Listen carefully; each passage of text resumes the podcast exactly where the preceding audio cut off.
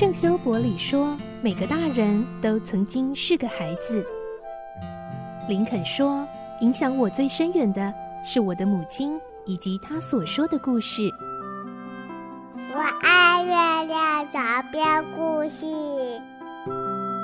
晚安，月亮床边故事。小青姐姐邀请每一位大孩子、小孩子一起听故事，不管多忙，也要和你一起听故事。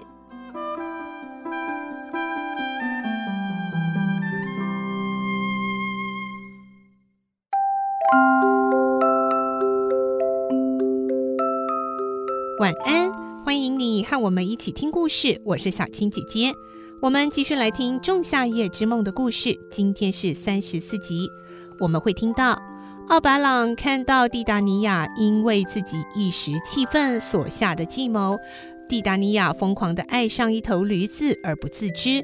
奥白朗实在不忍心再看下去了，于是决定解除花枝的魔力，让蒂达尼亚恢复以往的样子。来听今天的故事，《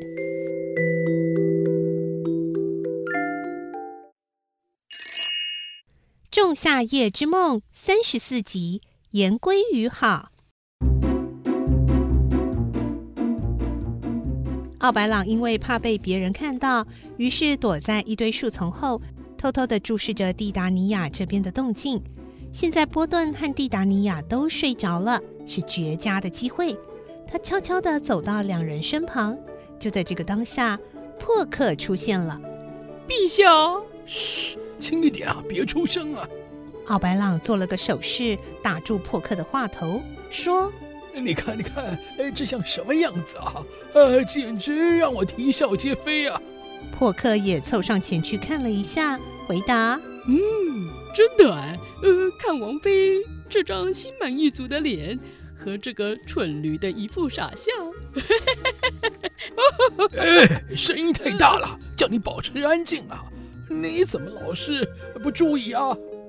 珀克挨了一顿骂，不好意思的搔了搔头，说：“呃，那这次的事情可以说是呃办得很成功，样样都进行得很顺利呢。”哦，没有错吗？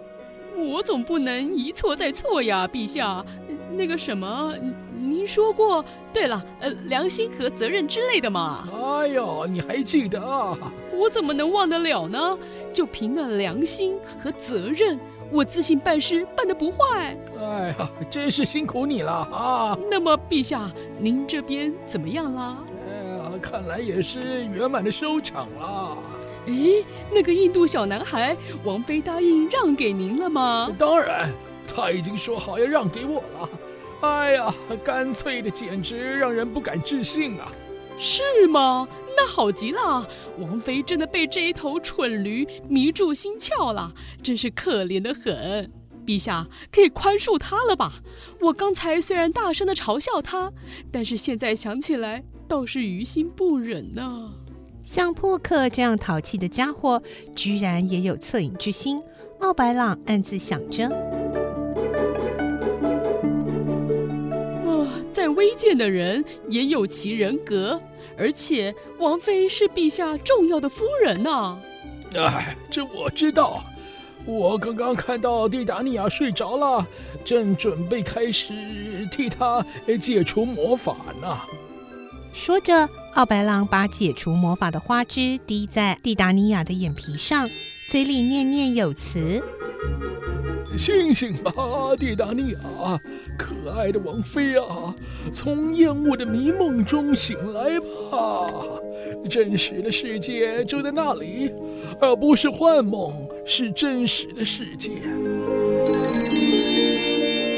蒂达尼亚睁开了眼睛，立刻抓住奥白朗的手说：“我的奥白朗，我怎么会做这样的梦呢？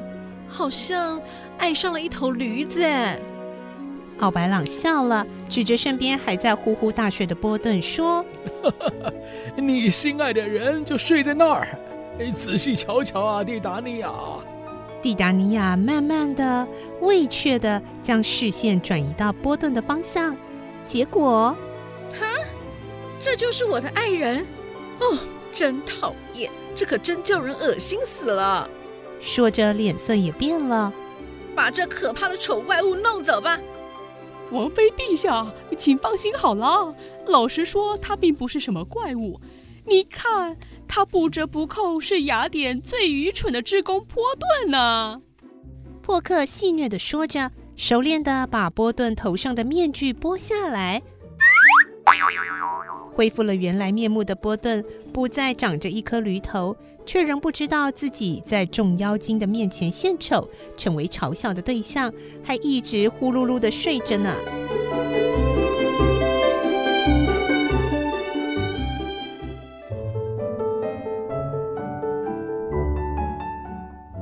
这时，不知道从哪里传来了爽朗的音乐，仿佛是百灵鸟的叫声。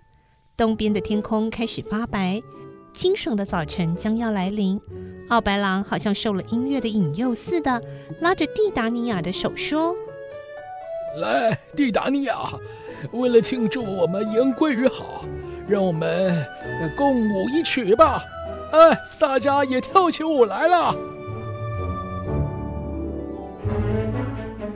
天一亮，妖精就不能在树林里待着了。妖精们是夜世界的居民，常常得跟在黑夜的后面跑。再远的地方，他们也都能像风一般的赶到呢。明天晚上，期待已久的狄修斯公爵的婚礼将要举行了。还有那两对有情人，经过这一番波折后，也将同时举行婚礼吧。为了庆祝狄修斯公爵的婚礼。从遥远的喜马拉雅山赶来的妖精，就这样意外地促成了其他两对爱侣。妖精国王和王妃也重修旧好，因此跑这一趟的收获可真不少呢。妖精们以期待的心情互相低语，一边团团围着开心的国王和王妃跳环舞，一边追随着黑夜的踪影，渐渐走远了。